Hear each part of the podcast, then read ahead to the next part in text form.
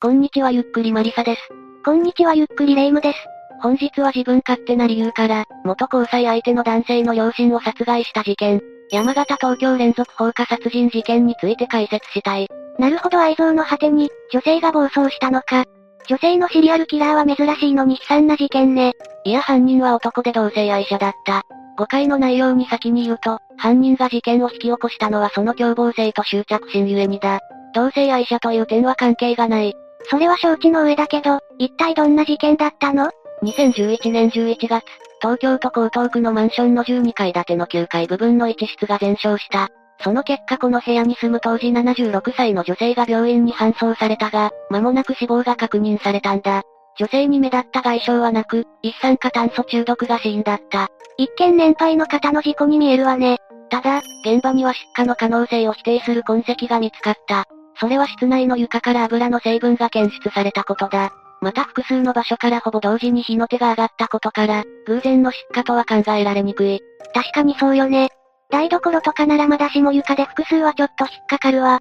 でも、そうなるとボケて火をつけたとかもあり得るんじゃないの？いや、いくつか不審な点があった。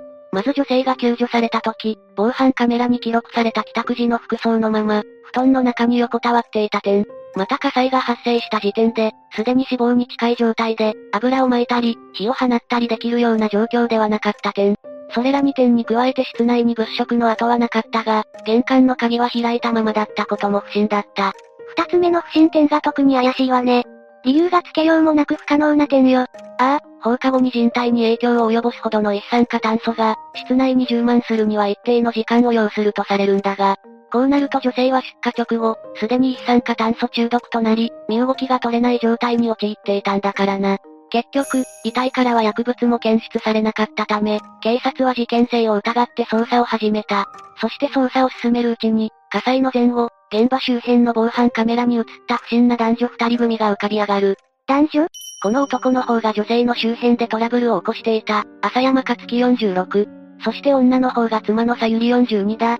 浅山克樹は火災から約1ヶ月後に、女性の40代の長男へのストーカー事件で逮捕されている。ちょっと、結婚しているのに他の男性にストーカーしていたの？二人の間に愛情はなかったそうだ。もともとは女性の長男である男性と浅山が交際してたんだ。2010年2月以降に約3ヶ月間、浅山夫婦と交際同居していたらしい。だがその間、男性は浅山夫婦からの暴力を受け、耐えかねて逃げ出した。暴力を振るう交際相手から逃げたと、でもそれがなんで母親への放火になるの？浅山は9月以降、東京都江東区にある男性の母親のマンションを何度も訪れ、男性に会わせるように迫っていたそうだ。だが当然母親はこれを拒否。その結果2011年11月24日、妻のさゆりと共謀し、マンションにベランダから侵入した。直後に帰宅した女性を襲い結束バンドで縛ると、女性を一酸化炭素中毒死させた。だから出荷前に一酸化炭素中毒だったのね。その後、女性を布団に寝かせ、室内に油を撒いて火を放ち、出火を装った。防犯カメラの映像から、女性が帰宅したのは午後3時頃。火災が発生するまでの約8時間の間、朝山らは長男との面会を迫り、居所を教えるよう迫ったと見られている。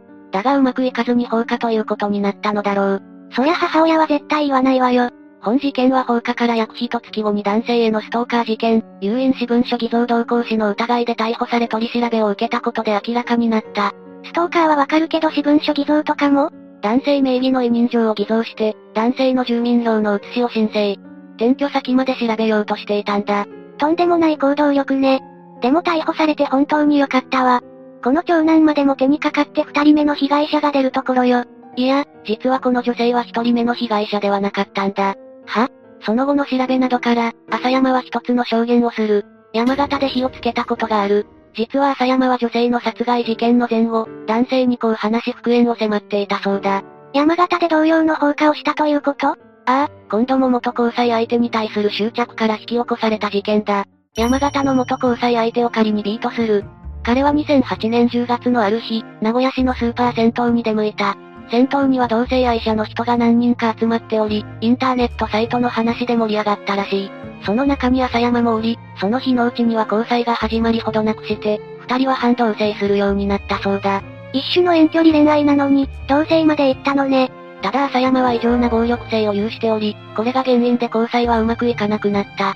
B は次第に朝山に不信感を持つようになり、そして、2010年になったら別れることを決意したそうだ。だが朝山は周りにも、お前の親にも同性愛者をばらすぞと脅し、逃亡を防ぐために職場まで迎えに来るようになった。仮にも好きな人にやることじゃないわよ。やがて、朝山の行為がエスカレートしていく。翌日に仕事があっても、朝までひどい罵倒をされることもあり体調面でも問題が出始める。付き合う人をことごとく破滅させていくわね。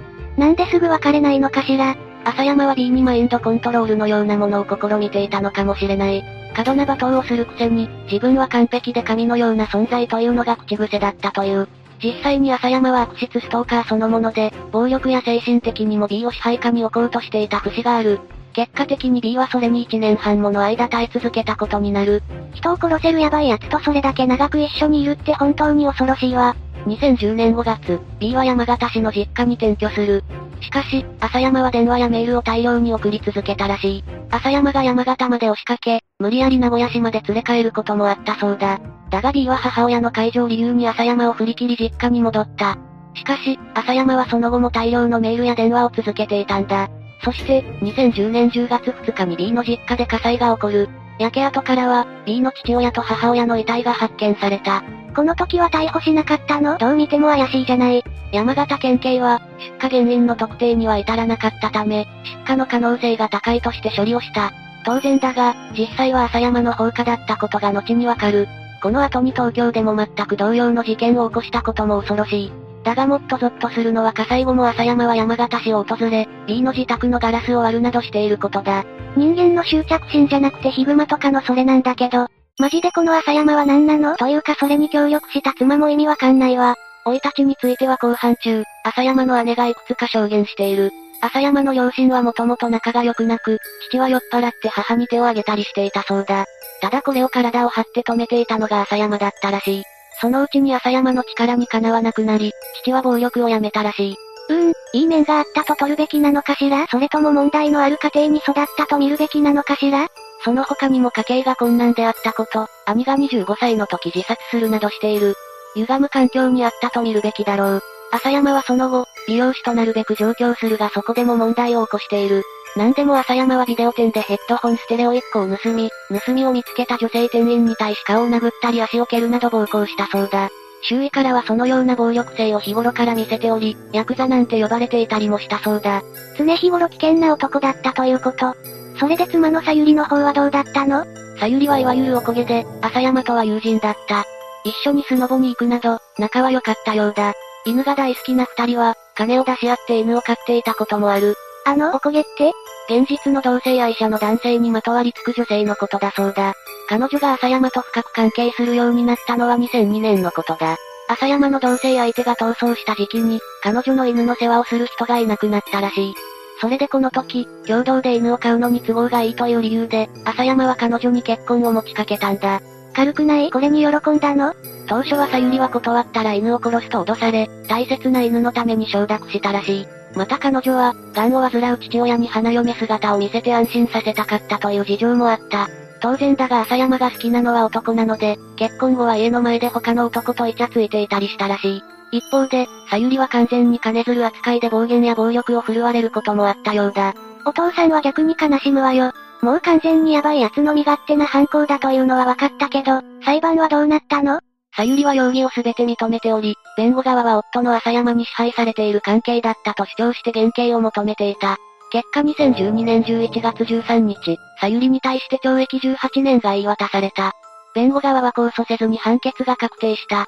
しかし、市販の朝山の裁判はひどく長引いた。いや、朝山こそ議論することあるの？2013年5月9日、東京地裁で裁判員裁判の初公判が開かれた。朝山は山形市の事件について殺害するつもりはなかったと殺意を否認。一方で東京の事件については起訴内容を認めたんだ。東京の方は完全に一酸化炭素中毒にしているものね。でも山形の方も殺意はあるんじゃないの？検察側もそう主張する。朝山は邪魔な両親を殺害しようとして就寝したのを見計らって火をつけたとした。弁護側はあくまで夫婦の染め物工場を燃やすつもりで放火したという。また両親が亡くなることは想定外だったとした。これについてはさゆりも弁護側の主張を認めている。これだから放火事件は難しいのよね。数人が亡くなっていても無期懲役になることもあるし、だが、東京地裁は本事件の殺意を認定した。これは家の壁にも灯油が巻かれていたため、避難能力の劣る夫婦が死亡する可能性が高いことを認識していた証拠としたんだ。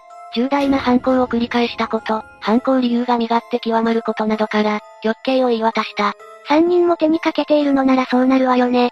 外に出すと同じことをしそうと素人目にも見える男だし。でも控訴はどうなったの？心神耗弱状態だったとか言い出さないわよね言ったよ。というかその線で弁護しようとした節がある。弁護側は控訴審で浅山がうつ病だったとして精神鑑定を申請した。だが犯行が用意周到だとして受け入れられず、極刑は覆らなかった。不安定なのはわかるけど、責任能力がないとは全然思えないわ。山形の後に東京であれだけの計画犯罪しているんだし。最高裁に上告もしているが、浅山の殺意は認定されたままだった。結果、最高裁でも死刑となり刑が確定した。以上が事件の解説だ。やっぱり執着の仕方が人間じゃないとしか思えないわ。しかも本人じゃなくて家族を狙う盗作具合も恐ろしい。ストーカー殺人では家族が邪魔者となって狙われることがあるそうだ。月並みだが恐ろしい人間からはすぐに離れるしかないのかもしれない。最後になりますが被害に遭われた方に哀悼の意を表します。最後までご視聴ありがとうございました。